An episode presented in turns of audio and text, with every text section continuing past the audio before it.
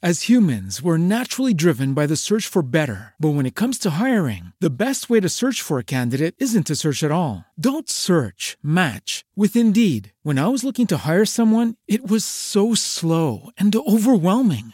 I wish I had used Indeed. If you need to hire, you need Indeed. Indeed is your matching and hiring platform with over 350 million global monthly visitors, according to Indeed data, and a matching engine that helps you find quality candidates fast. Ditch the busy work. Use Indeed for scheduling, screening, and messaging so you can connect with candidates faster. And Indeed doesn't just help you hire faster. 93% of employers agree Indeed delivers the highest quality matches compared to other job sites, according to a recent Indeed survey. And listeners of this show will get a $75 sponsored job credit to get your jobs more visibility at Indeed.com slash podcast. That's Indeed.com slash podcast. Terms and conditions apply.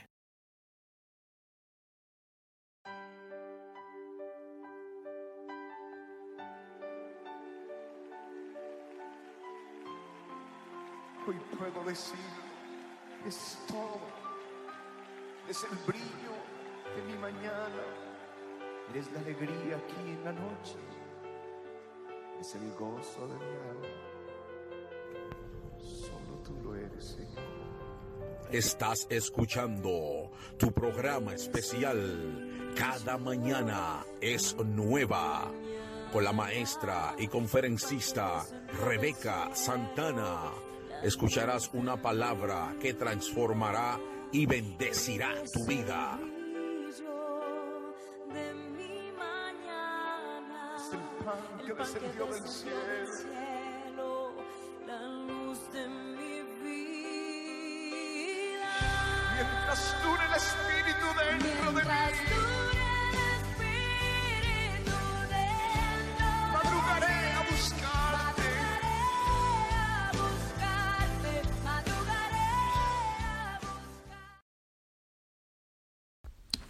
Jesús. Bendecidos sean todos en este día glorioso, día que nos ha dado el Señor. Sí, porque cada día que nosotros podemos ver es un día que podemos celebrar que este es el día que Dios nos ha dado. Sí, el Señor es el que, es el que permite que tú abras los ojos. Así es que bendiciones hay para todos. En esta mañana vamos a seguir con el tema de ayer, de qué hago con los 90, qué hago con los 90 que me quedan, ¿verdad? Hablando de, de que nosotros pues le damos nuestro diezmo al Señor y luego andamos preguntando por qué la bendición no está con nosotros. Yo sé que hay otros que no creen en el diezmo, pero el programa es para los que creen en el diezmo pero que aún creyendo andan confundidos, pensando que si Dios no lo bendice, que si Dios no está con ellos. Entonces, todo un mensaje para examinarnos nosotros mismos de qué es lo que estamos haciendo mal, porque Dios no es hombre para mentir, y Él dio su palabra, y Él siempre la va a respaldar. Con su poder y con su, su obrar, dio obra a favor nuestro. Entonces leemos otra vez Malaquía 3.10 y dice, traed todos los diezmos al alfolí y haya alimento en mi casa y probadme ahora en esto, dice Jehová de los ejércitos. Si no os abriré la ventana de los cielos y derramaré sobre vosotros bendición y no así solamente bendición, sino hasta que sobreabunde. Reprenderé también a- por vosotros al devorador y no destruirá el fruto de la tierra, ni vuestra vida en el campo será estéril, dice Jehová de los ejércitos. Y todas las naciones os dirán, bienaventurados, porque serán tierra deseable, dice Jehová de los ejércitos. Aleluya. Oramos, Señor, te damos gracias por tu palabra pidiéndote que en este día ella sea como una regla de medir, ella sea como una dirección, ella sea como un mapa que nos dirige hacia ti, pero que al mismo tiempo nos da dirección de cómo nosotros vivir en esta tierra y adquirir lo mejor para gloria de tu nombre. Amén. Pues el tema, seguimos el de ayer, lo que hago con los 90, parte 2. Entonces, eh, muchas veces nosotros nos estamos preguntando si la Biblia está diciendo que Él abrirá la ventana de los cielos, que dará bendición hasta que sobreabunde. Entonces nosotros podemos observar algo que es cierto que hay una bendición en nuestra vida hasta que sobreabunda, no necesariamente de finanzas, aunque Dios suple todas nuestras necesidades, yo lo creo y soy testigo. Le doy gracias al Señor que, que me suple, que Él es que me ayuda, inclusive hasta en mi trabajo. Yo digo, Señor, gracias porque de verdad soy bendecida. Yo, yo le pido al Señor algo y yo siento que antes de pedírselo ya Él me lo tiene ahí y que me da lo mejor horario, que me abre puerta, que me hace hallar gracia delante de los demás. Eh, yo no sé cómo expresarte. Yo sé que cuando vengo ante Él le dejo saber que estoy agradecida de que Él suple necesidad y de que nos da la mano, que siempre está con nosotros. Entonces yo le creo al Señor que cuando tú diezma y ofrenda, Él sí responde con la bendición que Él dijo y algo más que Él iba a reprender el devorador por nosotros. En otra palabra, cuando tú inviertes siempre hay una ganancia, siempre hay algo que tú vas a ganar, siempre eh, tú estás esperando el, el, fruto de lo que sembraste o de lo que está invirtiendo. Y aquí hay algo que te está dando una garantía el Señor y es que Él va a reprender el devorador por nosotros. Entonces, eh, tú y yo no nos imaginamos cuántas cosas maquina Satanás contra nosotros para destruirnos, para poder dañar nuestra vida y el Señor impidiéndosela para que Él no devore nuestra finanza, porque dice que entonces eh, eh, eh, para que el devorador no destruya el fruto de la tierra, o sea, en el caso de nosotros, de donde nosotros nos mantenemos, de donde trabajamos, el lugar de nuestro trabajo, ni vuestra vida en el campo sea estéril, o sea, lo que sembramos va a dar fruto, no va a ser estéril. Pero cuando el devorador entra, por más dinero que tú ganes, tú lo agarres en una mano y en la otra se te va, porque el devorador te anda devorando. yo te quiero dar un pequeño testimonio, por ejemplo, a, a, mi hija de repente pues no tenía el seguro médico. Todo el tiempo ha tenido seguro médico y algo pasó con el seguro y a ella le habían, le habían hecho una pequeña cirugía en el dedo grande del pie, entonces tenía como un hueso que se le salió un poco y tenían que cortar. Y bueno, el, el seguro médico pagó la cirugía, pagó todo, pero ella tenía que seguir viendo el cirujano y tenía que seguir viendo el doctor que hizo la cirugía y él tenía que seguir hasta que ella tuviera el, con toda seguridad la herida cerrada, de que todo estaba bien, bueno, pues pagar a un médico privado eh, cada vez que ella iba a su clínica es, mucho dinero. Y pues cuando pararon el seguro a mí no me dejaron saber. Y la enfermera me seguía dando la cita médica, pues de repente me llega eh, la factura con 700 eh, dólares y yo, pues yo fui y hablé con el doctor, con el doctor directamente porque es el mismo médico que atiende a mi papá. Y mi papá tenía una cita con él y mientras él está atendiendo a mi papá, yo le digo, eh, doctor, usted sabe que me llegó, en, mi casa me llegó el cobro de 700 dólares. Y él me dijo, pero ¿por qué? Me miró asombrado y yo le cuento y me dice, no, no, espérate, hay que hacer algo. Y va y habla con la secretaria y cuando yo voy, la secretaria me dice, eh, él te quitó 400 dólares, dice que solo pague 300 y que lo pague como tú quieras mensual. Y yo le digo, bueno, voy a pagar mensual, pero dígame cuánto. Me dijo, no, él dijo lo que tú quieras, yo no sé cuánto tú quieres mandar. Entonces tú puedes ver la bendición de Dios, cómo Dios no deja que el enemigo devore nuestras finanzas, cómo en todo Dios entra a la mano y nos ayuda. Así yo le he creído a Dios. Entonces, a veces nosotros estamos diciendo, pero yo diezmo y ofrendo. ¿Qué está pasando con, con esa bendición que dice ahí en otro texto bíblico? Es que nosotros mal administramos, sí me incluyo, nosotros mal administramos y nosotros queremos vivir, nosotros queremos vivir de que, que tenemos una fe tan ciega Dios, pero esa fe ciega es como graciosa porque eh, nosotros queremos vivir como los que tienen mucho y tal vez tenemos poco y, eso es de que fe, de que eso es fe, que me voy a ir de vacaciones eh, por una semana, pero yo no tenía con qué pagar la renta y bueno, pues cogí lo de la renta, de que, que eso era fe. Eh, no, eso es ser irresponsable. Entonces, así es que nosotros, ah, pero que yo estaba cansada y Dios sabía, Dios me iba a ayudar.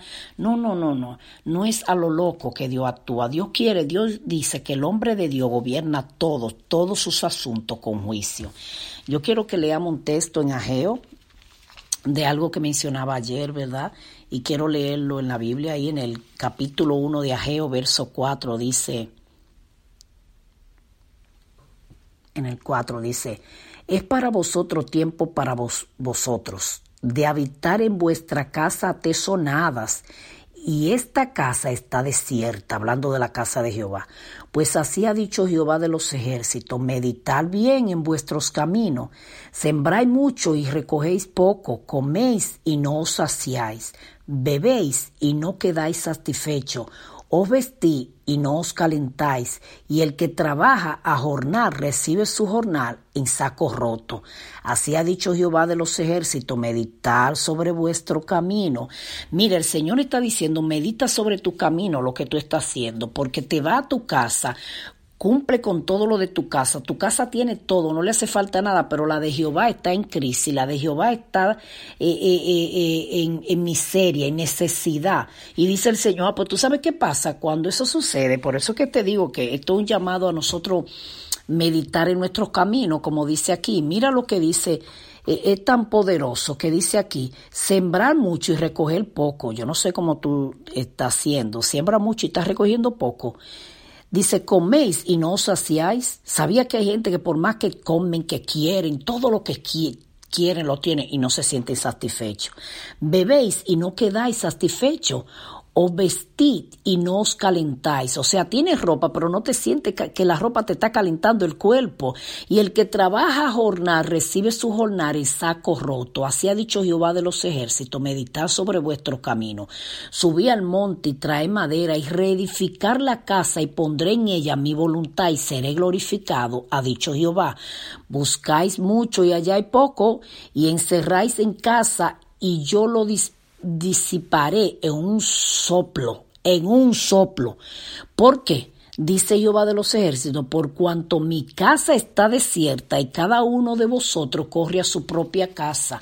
Mira el peligro de tú retener lo que es de Dios y de querer solamente para tu casa y la casa de Dios, que tenemos que acordarnos de la casa de Dios. Esa es otra manera de tú cerrarle brecha al devorador. Pero entonces tú me podrás decir, pues yo doy diezmo y ofrenda. Bueno, pues el problema está con los 90 que te quedan. Vamos a mirar. Si tú no habías entendido el mensaje, porque se llama lo que hago con los 90? Es con los 90 que te queda, porque si el 10% es de Dios, entonces a mí me queda el 90, pero ¿qué estoy haciendo? Vamos a, buscar a Proverbio. Vamos a buscar en eh, segundo en Proverbio aquí, capítulo 22, en el verso 7. En el verso 7 dice así, el rico se enseñorea de los pobres, y el que toma prestado es siervo del que presta. Oye, la Biblia está diciendo que no cojamos prestado. Mira la sabiduría que la Biblia nos está enseñando para que nosotros le demos un buen uso a los 90 y hay textos que sobran enseñándonos cómo administrar nuestro dinero. Sí, hay mucho texto ahí. Solamente que pues por el tiempo no voy a tocar todo, porque entonces no podría hablar nada ni explicar. Pero oye lo que está diciendo el 7. Dice, el rico se enseñorea de los pobres y el que toma prestado es siervo del que le presta.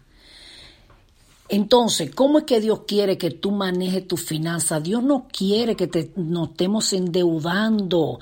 Mire, hermano, tal vez tú dirás, oye, ella que está hablando de esto no tiene ninguna deuda. Bueno, yo te voy a decir la verdad. Lo primero es que no soy una compradora, ni empedernida ni a mitad. Soy bien lenta en eso. No soy de la persona que me gusta estar siempre en una tienda y que todo lo que veo lo quiero. Eh, en mi manera de ser, esa soy yo. Mm, yo siento que yo compro lo que yo necesito. Yo no le ando atrás muchas cosas.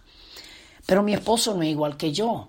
Entonces siempre, eh, casi siempre el problema es más de la mujer. La mujer es más gastadora. En este caso yo no soy muy gastadora. Pero siempre tiene que haber un momento donde nos tenemos que detener. Y yo siempre estaba atacando a mi esposo, diciéndole, mira, si nosotros no entramos en conciencia de cómo gastamos nuestro dinero. El dinero se va de la mano y luego no podemos querer reclamarle a Dios porque desde que llegamos a Dios lo do y nos casamos, hicimos hogar, siempre hemos tenido en cuenta, pero siempre serle fiel a Dios con los diezmos y las ofrendas. Y le doy gracias al Señor de cómo nos ha ayudado. Pero ni siquiera teníamos tarjeta de crédito ni nada porque no queríamos, porque la Biblia dice que no te endeude. Pero luego vimos que era necesario por otras cosas que a veces tú quieres adquirir y si no tienes crédito no te la dan. Y dijimos, ok, pues está bien, pero vamos a ser sabios. Ah, pero es que sin darte cuenta caemos en la trampa. Y siempre yo le estaba diciendo a mi esposo, mira, tenemos que salir de eso, tenemos que salir hasta que salimos. Pero después fácilmente, sin tú querer, te enreda, aunque sea con poco. Es algo que tiene que tenerle los ojos encima, que la Biblia está diciendo que cuando cogemos prestado nos hacemos esclavo del que nos presta. Ahora, yo sé que la tarjeta de crédito también tiene algo bueno si tú la sabes usar y que te va a ayudar en el crédito, pero es si la sabemos usar. Si ella es la que nos usa a nosotros, vamos a vivir endeudados toda la vida. Tenemos que tener control. Tenemos que saberla usar porque no, no, va a venir nadie a pagarla. Oye, es tu dinero y el mío que vamos a tener que sacar para pagarla. Entonces es buena tenerla porque tal vez un caso de emergencia tú tienes de dónde agarrar, anda por ahí y se ofrece una emergencia, algo ella te resuelve rápido, pero para estar comprando lujo y cosa que simplemente tú la deseas, ese dinero no es tuyo, lo está gastando de más, porque lo vas a tener que sacar de tu bolsillo para pagarlo. Estaba leyendo un documental en el internet que dice que la cosa básica en realidad de la vida es tu casa y tu comida. Y a eso se le añaden otras cosas como que hay que pagar electricidad, que tú, tú pagas teléfono, que eh, ciertas otras cosas, que tú te compras ropa, que te compras zapatos, que, que tiene un carro, que al carro hay que echarle gasolina y así. Esas son cosas como que se añaden, que, que tienen que que ir también como ajustándose ahí de que son necesarias. Luego vienen las otras cosas que mm, en parte se hacen necesarias como unas vacaciones, pero dentro de lo que era necesario también él puso los gastos médicos, ¿verdad? Eso, eso tiene que ser también parte de la necesidad. Y luego decía, y después vienen aquellas cosas como las vacaciones que en realidad pueden esperar, pero que si te prepara y la hace sabiamente y va guardando aparte para eso, también puede darte tus vacaciones. Y el carro, aunque pasa a ser una necesidad, no es prioridad y tampoco tiene que ser el mejor carro, sino el que de verdad te lleve a donde tú necesitas llegar. Entonces, ¿cuántas cosas son necesidad. La ropa, sí, pero eso no quiere decir que el closet esté tan lleno que tú ni sepas lo que tiene, porque está gastando de más. Zapatos son necesarios, pero es para que ahora tú llenes el closet como que tú tienes una tienda. No, tal vez a otros que lo pueden hacer, bueno, Tal vez a ellos el dinero sí le alcanza dentro de su posibilidad y todavía le queda para ahorrar. Pero muchas veces nosotros lo gastamos todo en tontería y que no estamos guardando nada. Y si un día llega la necesidad, ¿de dónde vamos a echar mano? ¿Qué vamos a, tener para sostenernos. No, nosotros tenemos que ser responsables. Mm, mm, tengo un primo que... Eh, eh, eh, Pastor Junior, es mi primo, y él siempre decía de una manera como un chiste de que nosotros debemos ser responsables hasta para morirnos, ¿es cierto? Tú no puedes dejar por ahí miles de deudas para que cuando tú te mueras tu esposa o tu esposo sea el que tenga que cargar con las deudas o tus hijos. Tienes que ser responsable hasta para morirte, que cuando te mueras responsablemente te muera. No dejes cosas pendientes para otro. Si es posible, mejor deja hasta para tu propio velorio y entierro porque tenemos que ser responsables, no podemos vivir la vida porque somos cristianos. Nosotros ir a gastar todo lo que tiene y le andamos cogiendo prestado a todo el mundo. Tú sabes que hay gente que, que tiene miedo y dice, ay, ay, ay, mira fulano, ¿dónde viene? Seguro es que le preste algo. Hermano, eso no está bien de parte nuestra. Eso no es testimonio. ¿Cómo va a ser que todos los meses tú necesitas dinero prestado? Algo anda mal. Que tú estás faltando en tus biles, algo anda mal. Mira, yo siempre consideré y siempre le dije a mi esposo, mira, en la calle no podemos vivir, por lo cual la renta es primordial, eso no se compromete con nada, aparte de mi diezmo y ofrenda. No, no, no, espérate, primero mi diezmo y ofrenda. Mi diezmo y ofrenda tienen que estar ahí. Lo de la renta luego no se compromete con nada, porque en la calle no puedo vivir. ¿Tú sabías que tú puedes pasar unos cuantos días sin comer? Tú puedes pasar días sin electricidad. Pero tú no puedes estar sin hogar. eso, nosotros tenemos que velar que esa casa esté paga. Tiene que velar que haga para la comida. Tenemos que velar por eso. ¿Cómo va a ser que se te juntan dos biles, tres, cuatro y tú di que tranquilo? Y después de que, ay, que te cortaron la luz. Es, esas son cosas que a mí se me hacen difícil entenderla, porque yo he visto muchas veces mi esposo está sin trabajo, Pero de repente él nunca tiene, él nunca le falta trabajo porque es que él sale a buscar lo que sea y trabaja, siempre trabaja. Y siempre, gracias le damos al Señor, ha tenido trabajo muy bueno y por mucho tiempo ahí fijo en su trabajo. Pero en una ocasión la, la compañía en la que él trabajaba la mudaron para otro estado y de una vez él consiguió trabajo. Y después era un trabajo, ¿verdad? No tan bueno, pero estaba trabajando. Estaba trabajando y luego después consiguió el que tiene ahora, que es un trabajo bien bueno. Y ya ahí tiene como 12 años trabajando más, creo, tal vez 12 años. Entonces, ¿cómo, como cuando eh, eh, ha llegado un momento así que no tenía trabajo. Yo lo he visto trabajando porque sale a buscar, dice, no, no, no, no, es que la renta hay que pagarle, que hay que pagar la luz, es que todo tiene que estar suplido. Entonces, mira lo que te voy a decir. Tal vez tú estás endeudado en la tarjeta de crédito, en la tarjeta de crédito. No te vaya a volver loco ahora, pero mira, ponle atención a eso y empieza, para de usarla y empieza poco a poco a mandar el dinero para que pague, para que salga. Nosotros debemos detenernos en nuestra vida y organizar nuestra vida y decir, espérate, yo no puedo vivir toda mi vida así. ¿Qué es lo que estoy haciendo con los 90? Me estoy haciendo esclavo. ¿Cómo va a ser que yo entiendo que lo que entra no me da para suplir todo, pero yo sigo gastando como una loca. Con razón que voy a tener que buscar prestado, voy a tener que dejar de pagar algún bill. Tal vez deje de pagar la luz, tal vez deje de pagar eh, eh, eh, el teléfono, yo no sé, algo, deje de pagar. No, no, no. Nuestras necesidades tienen que estar suplidas. Entonces, algo anda trabajando mal. Te aconsejo hoy que detenga todo y diga, espérate, déjame sentarme con una libreta aquí o deja buscar a alguien que me ayude. Yo tengo que organizarme, yo no puedo vivir sobregirado todos los días. ¿Qué tú estás haciendo con los 90? Dice en Proverbio capítulo 13, vamos a Proverbio ahora. Proverbio capítulo 13, verso 11. Si no lo puede buscar ahora, no lo busque, anótalo y luego pues puede disfrutar y leerlo. Dice, la riqueza de vanidad disminuirán pero el que recoge con mano laboriosa las aumenta. Escucha otra vez. La riqueza de vanidad, las riquezas de vanidad disminuirán. O sea, se van a hacer menos. Esa, tú quieres estar eh, eh, una riqueza de todas tus vanidades, de todo quieres tener. ¿Sabes lo que eso va a hacer? Que te lleva a pobreza. Eso es lo que está diciendo el texto pero el que recoge con mano laboriosa la aumenta.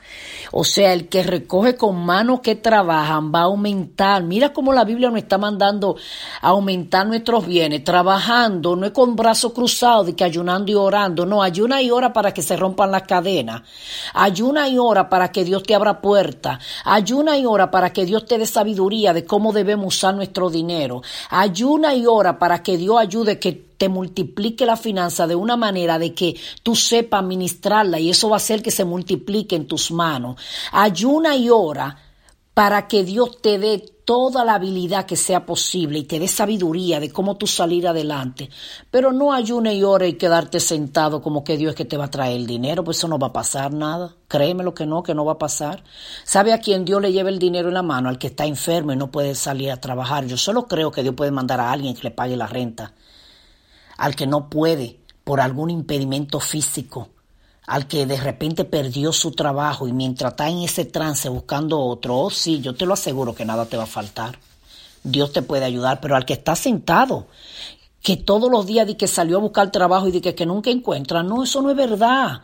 El trabajador encuentra siempre trabajo porque el trabajador va a decir, ¿qué es lo que hay aquí para barrer? Venga, yo barro. El trabajador dice, oh, hay que montar esas piedras en esa camioneta, pues yo lo hago. El trabajador busca. Pero nosotros no podemos sentar de brazo cruzado y pretender que Dios te va a traer todo.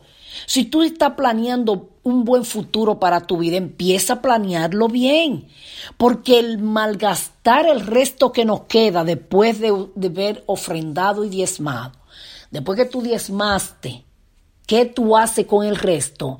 Va a depender también tu bendición, porque no es solamente que la bendición viene porque tú diste tu diezmo y ofrendaste. Entonces que los cielos tienen que estar derrochados sobre nosotros para que tú vayas a derrochar. Eso no es verdad, Dios no da dinero para derroche. Y tú me dirás, Ay, pero hay gente que tiene dinero y lo andan derrochando, voy a ver cómo se lo ganaron.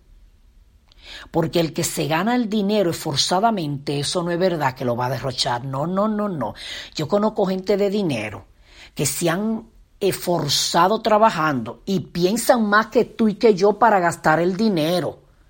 Más fácil lo gastamos nosotros. ¿Sabe quién es el que derrocha el dinero? El que se lo está ganando bien suave porque está haciendo un dinero mal ganado. Pero el que se lo gana con esfuerzo no lo tira para arriba. Entonces, tú podrás decir, aquel, mira, ese se va mensual de vacaciones. Bueno, pues vamos a averiguar qué es lo que está haciendo. Mira, yo trabajo con gente de dinero. En una ocasión trabajé con una de las personas, mm, eh, la hija del hombre más rico, reconocido como el más rico del pueblo donde yo vivo, o del estado donde vivo. Reconocido. Yo, yo trabajaba con, la, con esa señora, e, e, ese hombre del que, era, de, que te estoy hablando que es rico, o que era rico, ya murió hace tiempo. Yo trabajaba con su hija. Yo la cuidaba la señora, yo cuido paciente enfermo y yo cuidaba a esa señora en una, en una mansión de siete habitaciones con siete baños adentro, para esta señora solita vivir ahí, solita. Y con una tierra que, que, aunque tú lo oigas exagerado, costaba millones, que no tengo que decir el número, ¿verdad? Pues esas son privacidad de ellos. Pero ¿sabes cómo yo veía esa gente?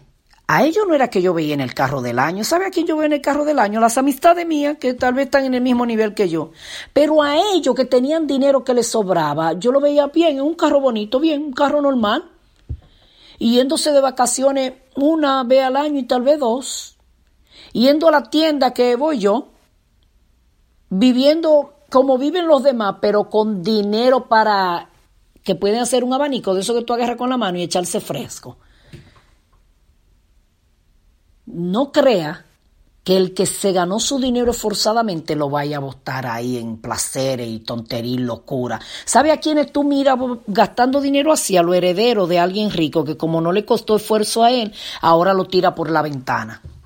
Lo bota, no le interesa. Por ejemplo, los nietos de esa señora, puede ser que anden por ahí botando todo el dinero. A ellos no le costó esfuerzo. Pero a los hijos de ella tú podías ver que podían vivir súper bien y vivían bien, pero no lo veía derrochando.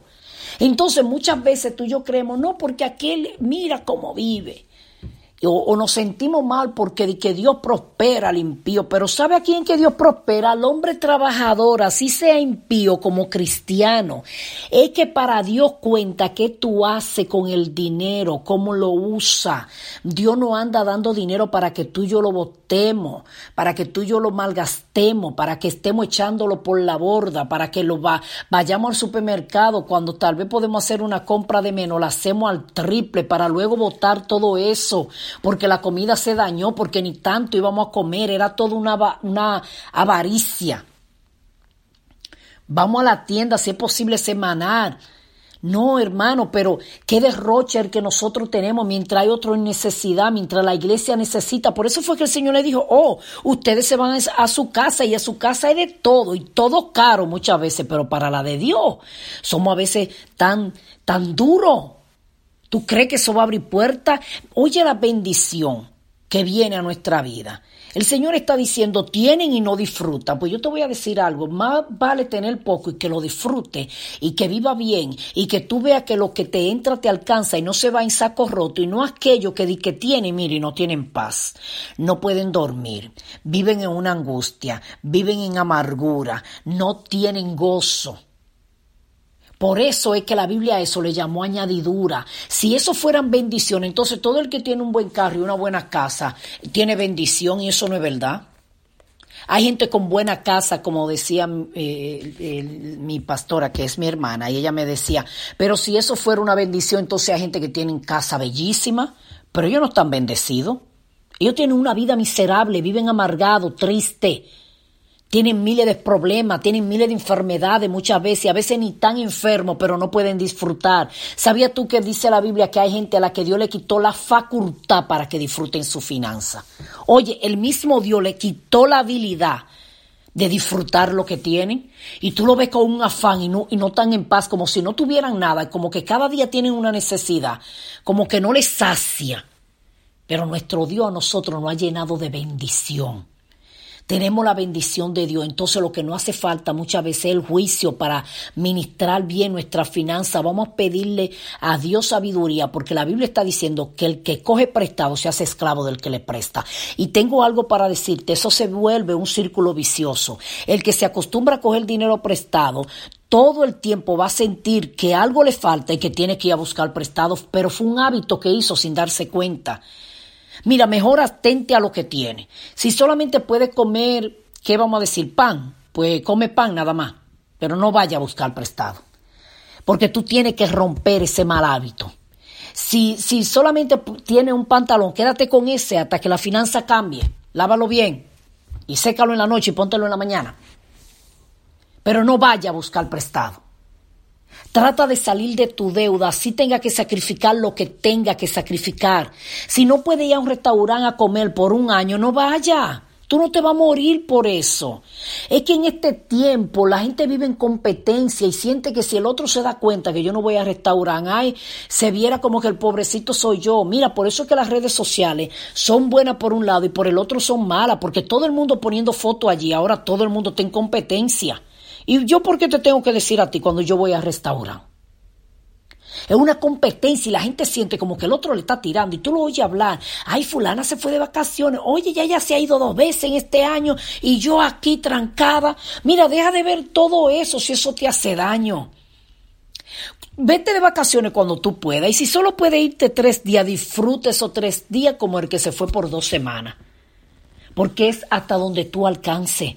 Más vale tener paz y salud que tener que vivir una vida de agonía, de tristeza y de miseria, endeudado toda la vida y siendo esclavo. Mira, yo no quiero ser esclavo de nadie, yo le quiero deber a Dios la vida. Y como dice en Romano, a la gente el amor y el saludo. El romano dice, no le deba a nadie más que el amor que le tiene que dar. Y dale honra, dice, al que honra merece. Eso es lo que quiero deber.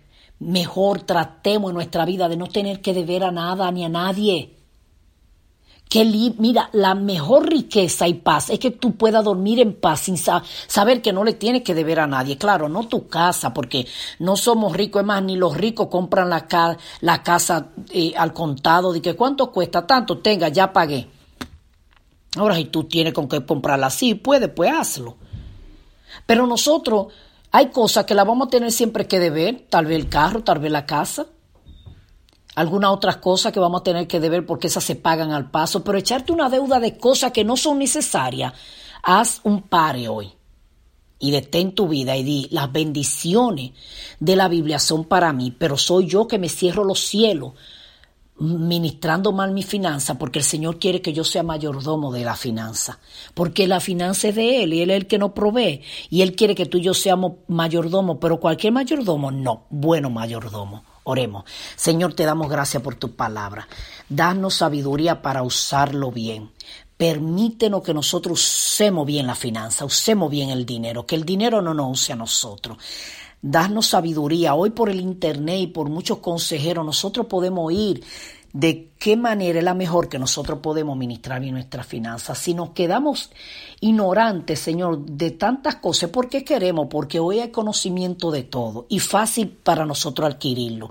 Ya ni tenemos que ir a pagar para ir a buscar una consejería tal vez, porque hay consejos buenos en el Internet que podemos usar ese tiempo en vez de estarlo gastando, yendo o viendo tontería. Espíritu Santo, danos sabiduría. ¿Qué hacemos con el resto que queda en nuestras manos? Bendícenos, fortalécenos. Sea alguno enfermo, dale salud. Si hay alguno ahora, Señor, que está viendo sin necesidad para pagar el médico y necesita un tratamiento médico, extiende tus manos, mueve la ayuda del norte, del sur, del este, del oeste. Alguna puerta tú puedes abrir. Oh Señor, te pido por esa persona para que tú suplas sus necesidades. Aquellas que a veces están fuera de nuestro alcance, envíe un socorro, una ayuda, pero danos sabiduría de que ministremos bien nuestras finanzas y que podamos seguir dando tu diezmo y la ofrenda, pero que sepamos bien que el resto que nos queda tiene que ser bien ministrado para tú repardarnos con tus bendiciones.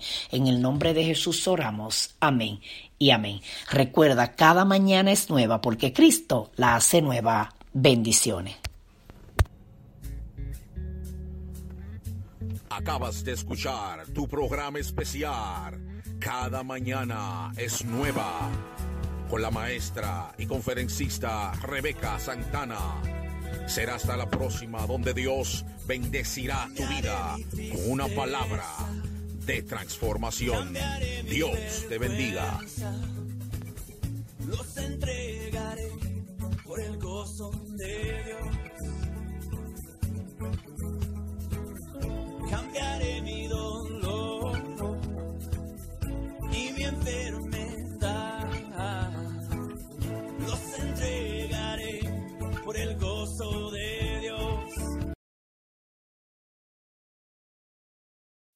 As humans, we're naturally driven by the search for better. But when it comes to hiring, the best way to search for a candidate isn't to search at all. Don't search, match with Indeed. When I was looking to hire someone, it was so slow and overwhelming. I wish I had used Indeed. If you need to hire, you need Indeed. Indeed is your matching and hiring platform with over 350 million global monthly visitors, according to Indeed data, and a matching engine that helps you find quality candidates fast. Ditch the busy work. Use Indeed for scheduling, screening, and messaging so you can connect with candidates faster. And Indeed doesn't just help you hire faster. 93% of employers agree Indeed delivers the highest quality matches compared to other job sites, according to a recent Indeed survey. And listeners of this show will get a $75 sponsored job credit to get your jobs more visibility at Indeed.com slash podcast. That's Indeed.com slash podcast. Terms and conditions apply.